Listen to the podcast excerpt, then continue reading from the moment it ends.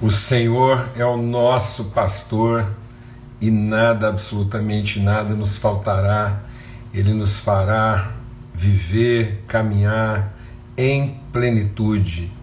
Ele nos levará à medida de pessoa completa, de pessoa plena. Amém?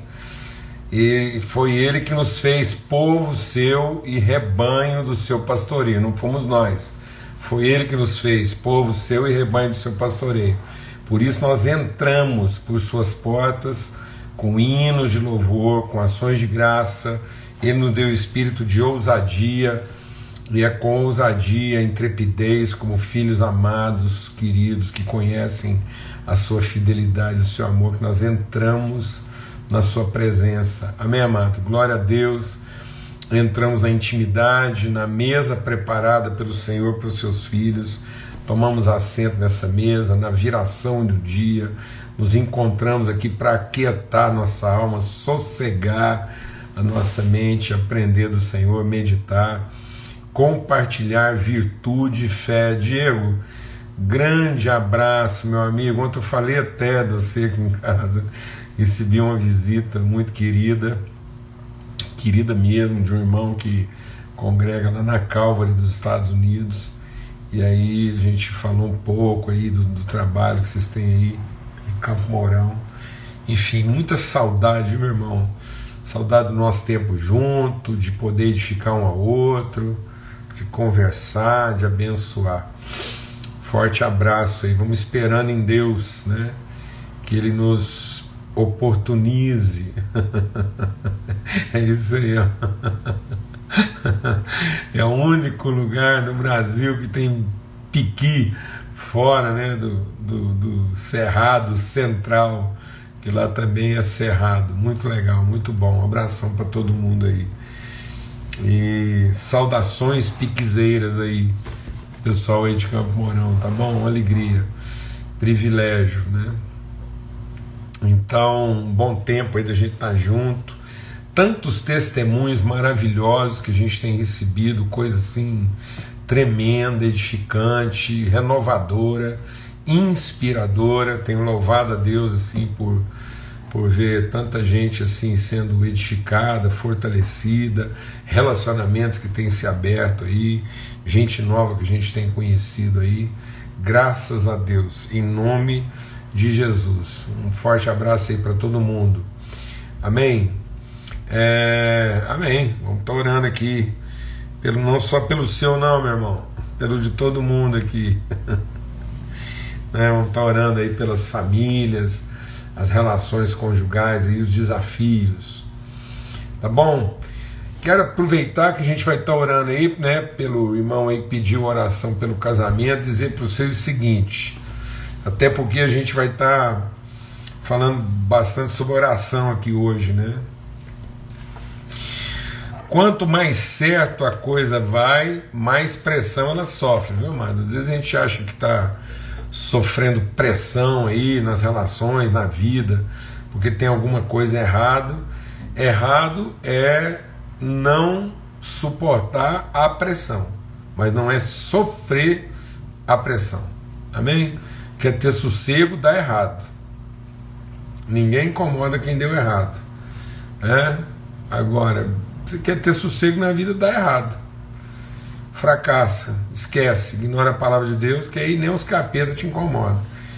Mas se a gente começar a funcionar, obedecer a palavra de Deus, cumprir a vocação de Deus na nossa vida, é vento contrário, é pressão, é luta, é desafio, é, é, é enfrentamento mesmo. Amém?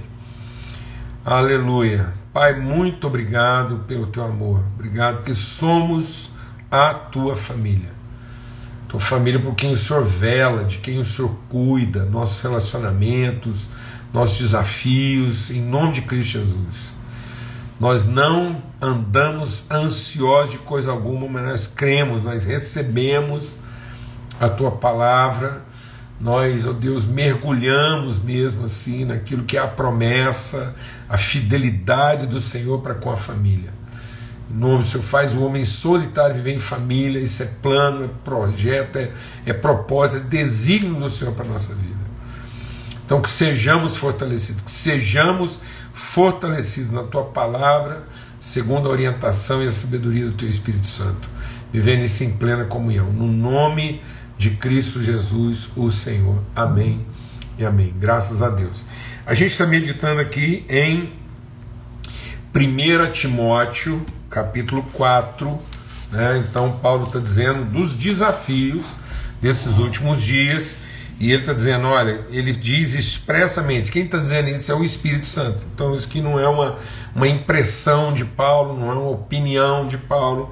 Ele está dizendo: o Espírito afirma expressamente. Jesus disse isso.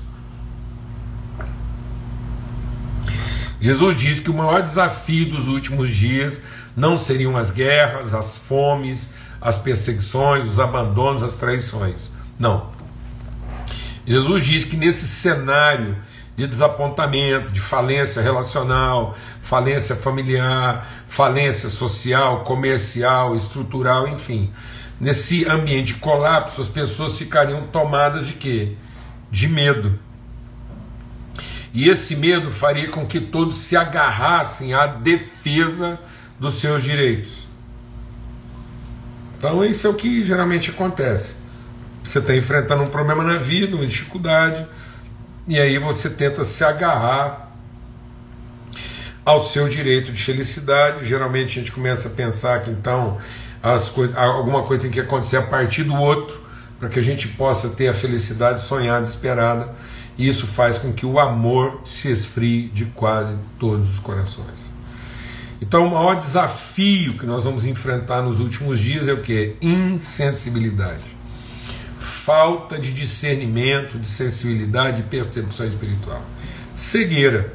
Por isso que Jesus diz: Eu vim declarar liberdade ao cativo. Então ele faz essa proclamação, ele resolve a questão do pecado, ele é o Cordeiro de Deus que tira o pecado do mundo. Amém? E em tirando o pecado do mundo, agora, pela Sua palavra, pelo seu testemunho, por aquilo que Ele coloca diante de nós, pelo seu sacrifício na cruz, pela sua entrega no seu espírito e concedendo a nós o mesmo espírito que estava nele, ele vai iluminar os olhos do nosso entendimento. E em iluminando o nosso entendimento, iluminando os nossos olhos, ele vai nos conduzir à liberdade. Então há uma liberdade proclamada e é uma liberdade desenvolvida. Então, segundo essa liberdade proclamada, autor, ele trabalha o desenvolvimento da nossa liberdade consumador. Amém? Entendeu? O autor e consumador da nossa salvação, da nossa redenção, da nossa fé. Né? Então nós temos que é, desenvolver esse entendimento, nós temos que crescer até a estatura da plenitude de Cristo. Então é Cristo formado em nós, Cristo em nós, a esperança da glória. Então nós vamos revelar a glória de Deus na medida em que vamos sendo desenvolvidos. Então ele, ele é nosso Salvador, porque ele salva a gente de uma vida sem propósito, porque ele é Senhor. Então, é nascido Salvador. Quem é o nosso Salvador? É o Senhor. Quem é o Senhor? Cristo é o Senhor. Então, é mente de Cristo, espírito de Cristo, vontade de Cristo, propósito de Cristo, é Cristo formado em nós e todos nós comungando a mente de Cristo, o espírito de Cristo para sermos pessoa completa, porque todos os filhos de Deus são plenos em se revelando é, Cristo de Deus. É, essa é a nossa identidade, é para isso que a gente foi levantado para sermos. Ele era o primeiro de muitos irmãos Cristo. Então é Cristo o primogênito de um corpo inteiro Cristo. Todos os membros do corpo são membros do corpo de Cristo. Então, todos nós somos é, membros dessa família Cristo. Bem, eu estou enfatizando isso, a gente já falou isso outras vezes, é, mas hoje eu estou falando muito especialmente para a gente entender que esse é o desafio, essa é a apostasia, porque muita gente vai se agarrar a quem? Vai se agarrar a Jesus, Salvador, mas não vai querer caminhar Cristo Senhor. Então, Jesus Salvador é uma unanimidade, ninguém nega Jesus. Então, Pedro, deixa Deus ministrar o nosso coração. Quando Jesus falou assim: Pedro, antes que o galo cante, você vai me negar três vezes. Então, Pedro nunca negou Jesus, Salvador. Pedro negou Cristo Senhor. E por que Pedro negou Cristo Senhor? Porque ele não quis ser Cristo para os seus irmãos. Glória a Deus, amados. Então, é, esse negar não é negar Jesus Salvador. É muito difícil uma pessoa negar salvação em Jesus, mas nem todos querem confessar Cristo Senhor, assumir isso. Então, alguns apostatarão da fé. Então, a fé não é a expectativa de Jesus Salvador. Fé é a consciência de Cristo Senhor. Então, por isso ele diz: ah, um, obras maiores do que essas que eu estou fazendo, vocês farão. Então ele veio para ser exemplo, ser modelo. Por isso ele diz: assim brilhe a vossa luz, para que as pessoas vejam as vossas obras. Obras de quem? De um Cristo e glorifiquem o vosso Pai. Pai de quem? Pai de Cristo. Quem é? Quem as pessoas dizem que eu sou? E Pedro diz: o que, que o Espírito revelou? Então, o Espírito revelou: tu és o Cristo, o Filho do Deus vivo. Então, todo filho de Deus é Cristo. Deus só tem filho Cristo. Então, todos os filhos de Deus são um corpo, uma família Cristo. Amém? Por isso que Paulo diz Aquele que quer comer Jesus sem discernir o corpo, Cristo está comendo maldição sobre si. Então muitas pessoas querem Jesus, mas não o Cristo. Então os discípulos foram com Jesus. Com Jesus eles foram. Mas quando Jesus se, tornaram, se tornou o Cristo diante dos olhos dele, eles se confundiram. Porque nunca imaginaram que a salvação deles viria de um Cristo eles sempre imaginavam que a salvação deles viria de um Jesus Salvador e não de um Cristo Senhor. Amém? Glória a Deus. Então, e aí, muitas pessoas, por obedecerem a espíritos enganadores e a ensinos de demônio. Por isso que a palavra de Deus diz que nos últimos dias muita gente dirá: ei-lo aqui, ei-lo ali. E, e isso vai ser mentira, porque o que as pessoas estão apresentando? Muitas vezes as pessoas estão apresentando o que? Jesus. Que Jesus? Salvador. Mas não querem apresentar o que? Cristo Senhor. Amém? Então, apresentam Jesus Salvador, que perdoa pecados, mas não apresenta Cristo Senhor, que conduz à liberdade, que desfaz, que lava que limpa os sofismas. E é por isso que muita gente diz, ah, no dia do juízo, muita gente vai dizer, em teu nome, em teu nome. Que nome? Jesus.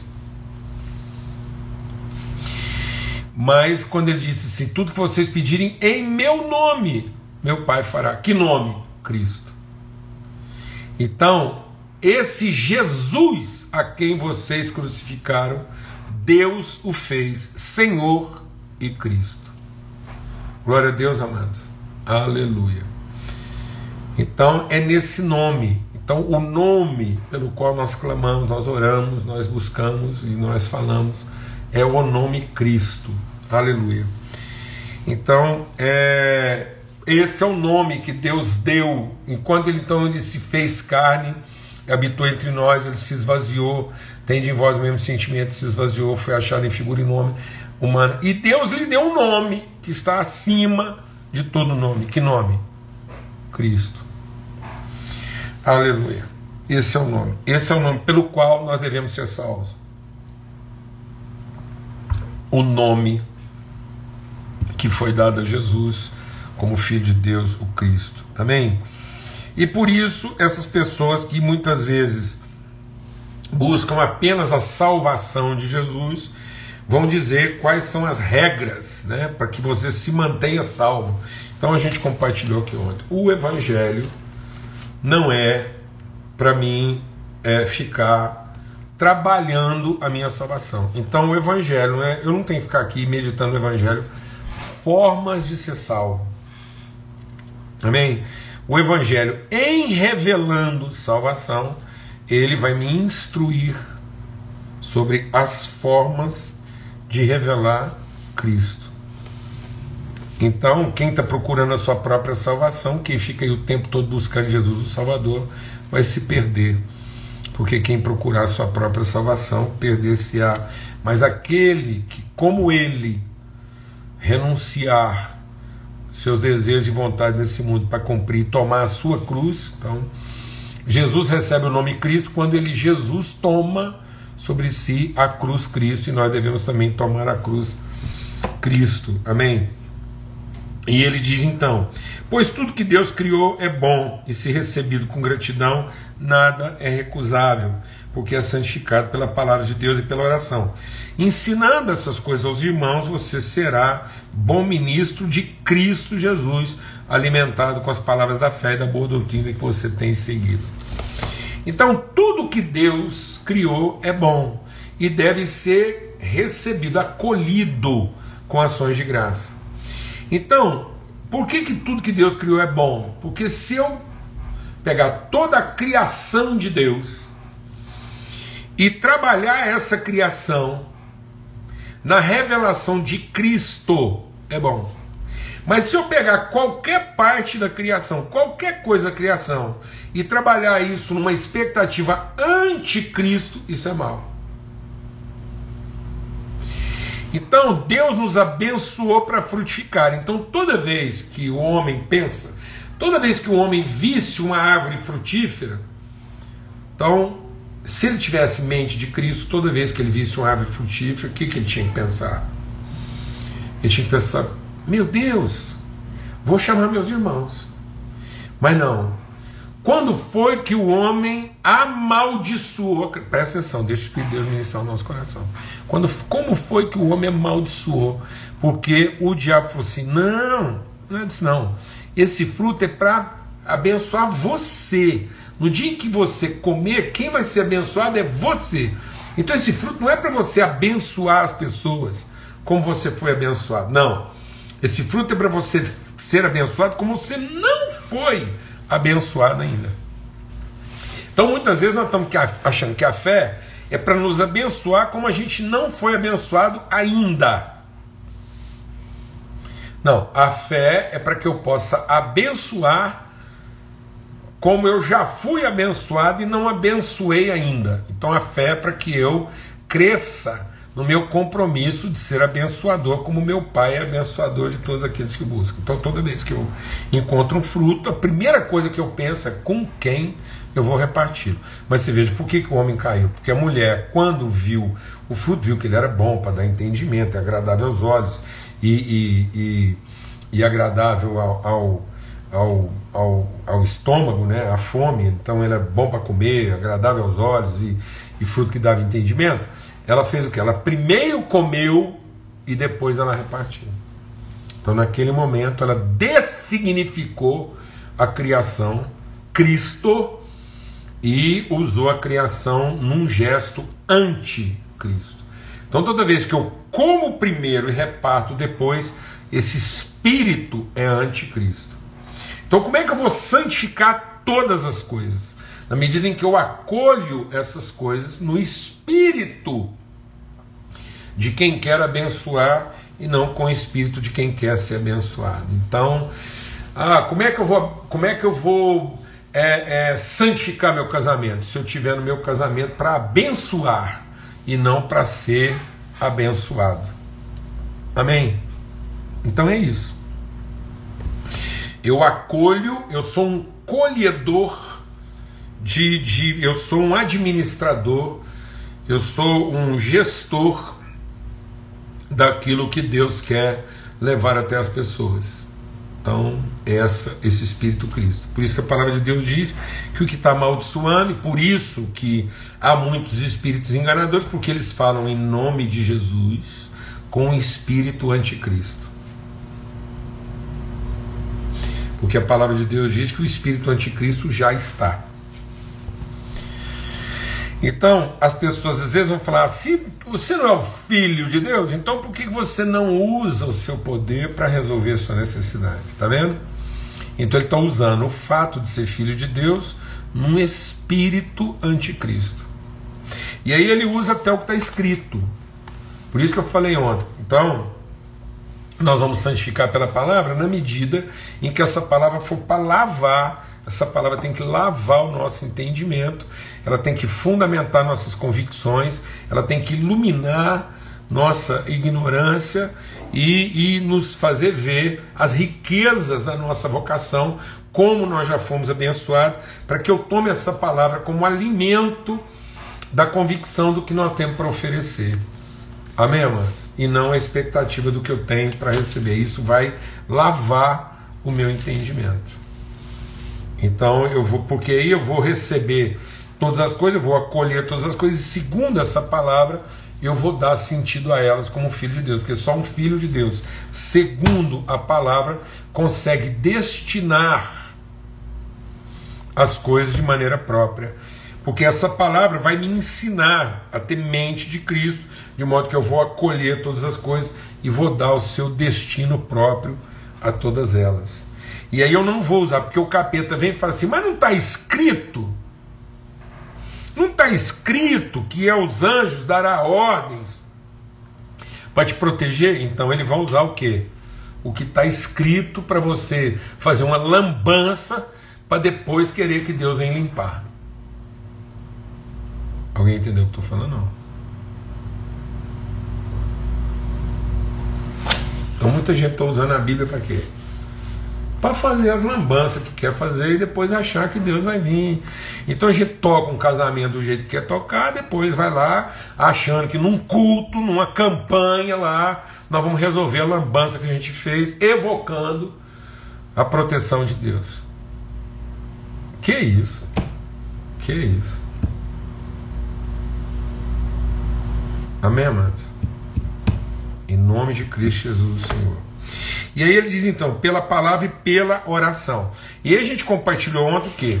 Essa palavra é para nos dar uma perspectiva assertiva. Né?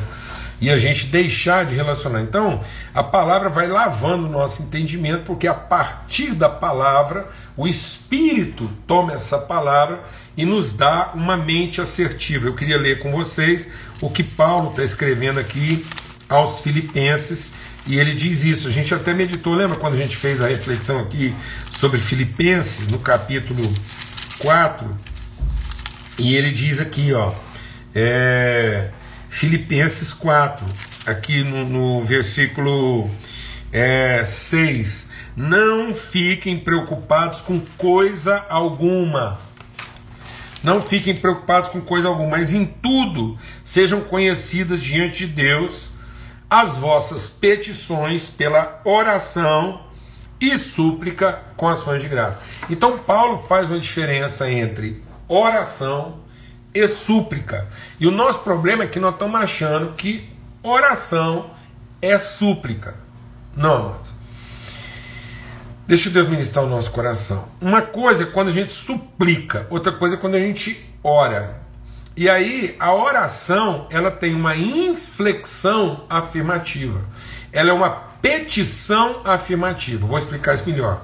Jesus diz assim lá no Evangelho de João, no capítulo 15, ele diz assim: Se vocês estiverem em mim e as minhas palavras estiverem em vocês, se tiver uma relação de identidade, se eu estou em Cristo e a, e a palavra de Cristo está em mim, tudo aquilo que eu peço será feito. Então, eu peço, hum, é uma petição, mas é num tom assertivo e não suplicante.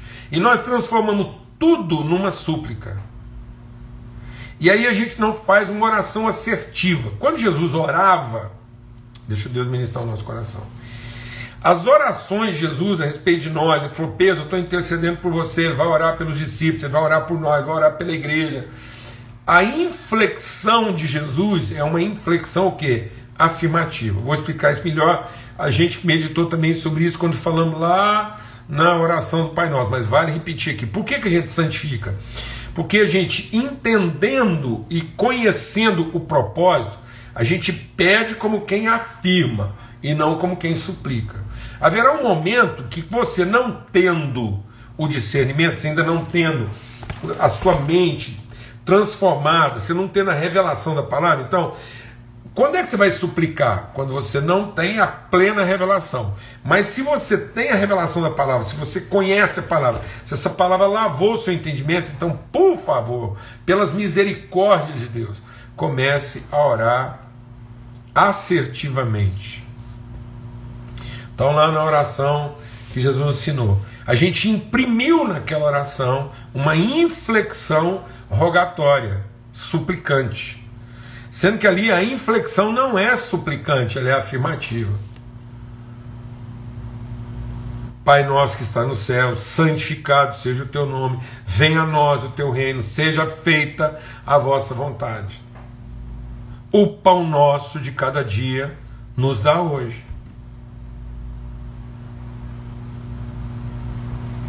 Amém, mano? Perdoa as nossas dívidas, assim como nós perdoamos aos nossos devedores. Então não é uma inflexão suplicante. O pão nosso de cada dia dá-nos hoje. Não. O pão nosso de cada dia nos dá hoje. Então esse é mais ou menos o seguinte. Uma criança na mesma mesa, presta atenção, uma, na mesma mesa, estou sentado na mesma mesa, a criança e o filho adulto. Então eu tenho um filho criança e um filho adulto. A criança que não tem entendimento pede na forma da súplica. Amém? A criança fala assim: Pai, por favor, passa o arroz.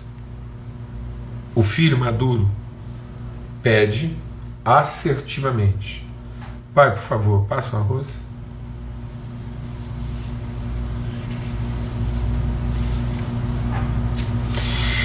Você pode achar que não, mas mas isso reflete o nível de maturidade que a gente tem com Deus. Porque nós estamos transformando a nossa conversa com Deus numa coisa suplicante. Então, do mesmo jeito que tudo para nós com Deus é suplicante, tudo de Deus para nós é suplicante. Então Jesus falou assim: Vocês serão meus amigos se fizerem o que eu mando.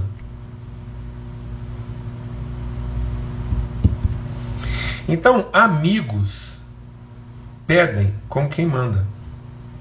E aí o mandar não é desrespeitoso. Pelo contrário.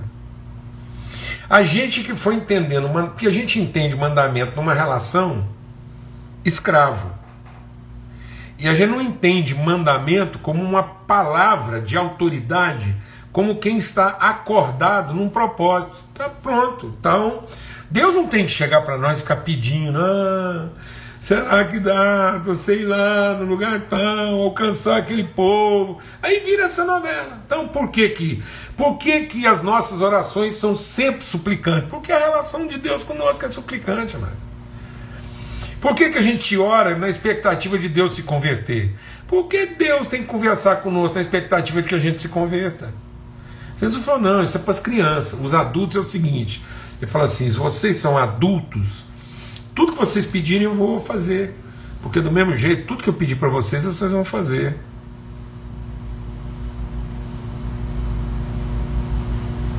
Então, se a gente tiver a certeza de que tudo que Deus pode pedir para nós, que qualquer pedido de Deus para nós é uma ordem, então, e não seria desrespeitoso. Então, tudo que Deus pede para mim é uma ordem, porque não é desrespeitoso. Então, naquilo que eu tenho revelação à luz da sua palavra, que Deus falou Paulo Júnior, é assim. Isso que é o nosso combinado. Então, naquilo que eu tenho uma revelação, eu converso com Deus, não como quem está suplicando, mas como quem está orando. Então, por exemplo, eu não peço para Deus dinheiro. Não peço para Deus dinheiro. Eu não peço dinheiro, por exemplo, assim, ah, estou precisando de dinheiro para comprar um carro. Não, isso é bobagem. Precisando de dinheiro para comprar carro. Quanto custa um carro? Fala aí, quanto custa um carro? Eu não sei. O que carro pode custar 200 mil e pode custar um real. Perna. Então eu não preciso de dinheiro para comprar carro, eu preciso de carro para fazer aquilo que eu tenho que fazer. Então, naquilo que eu preciso de um carro para fazer, eu converso com Deus e falo assim: Deus, manda um carro. Também não sei se ele vai ser meu, não sei se ele vai ser emprestado, não sei se ele vai ser alugado. Não interessa não, porque eu não vim aqui nesse mundo para ser dono de carro. Eu não vim nesse mundo aqui para comprar carro. Mas naquilo que eu preciso de um carro para fazer a obra de Deus, eu converso com Deus e falo assim: Deus, manda um carro. Entendeu, mano? Eu não fico pedindo dinheiro para Deus para comprar imóvel, para comprar patrimônio. Não, eu não vim, eu não vim aqui para. Meu negócio aqui, amado, meu negócio nessa vida não é terminar a vida dono de prédio. Não, a gente precisa de prédio para quê? Para morar, para ensinar as pessoas, para reunir. É para isso que a gente precisa de prédio. Então, quanto custa isso? Eu nem sei direito. Porque tem hora que custa muito, tem hora que custa pouco. Preciso do prédio. Aí tem gente que fala assim para mim, mas não, mas esse negócio, por exemplo, aí você vai plantar a igreja lá num prédio alugado, o dia que o dono quiser, fala assim, o dia que o dono quiser, eu vou te falar uma coisa, ninguém resiste ao dono do prédio, não. Agora você está falando que o dia que o dono quiser ou o dia que o gerente quiser? Que quem é dono? Quem que é dono, mano? Quem que é o Senhor de todas as coisas? Então, eu eu nunca precisei de dinheiro, eu sempre preciso do recurso.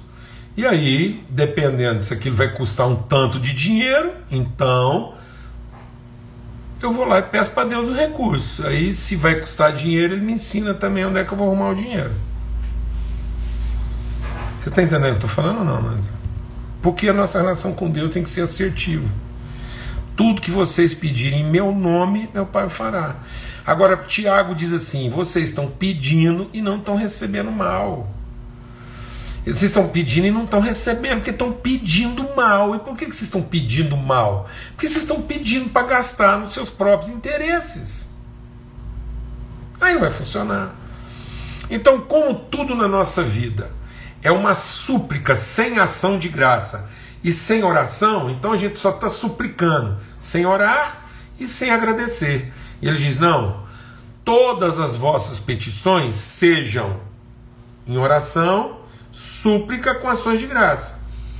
Então eu sempre começo as minhas petições com oração, baseada em revelação.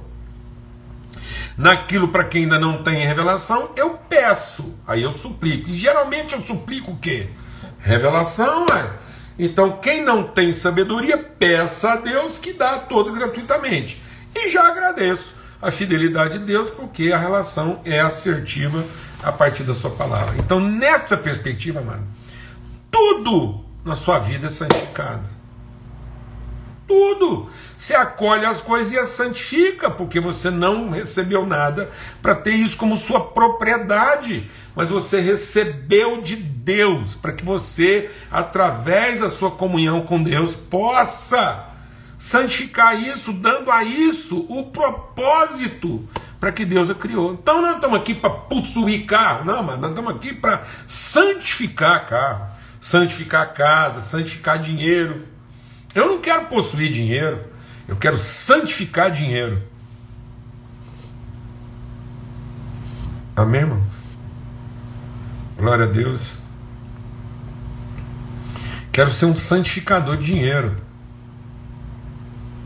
Quero saber que todo dinheiro que passou comigo encontrou o seu propósito. Quero ser um santificador de, de bem, de o que for.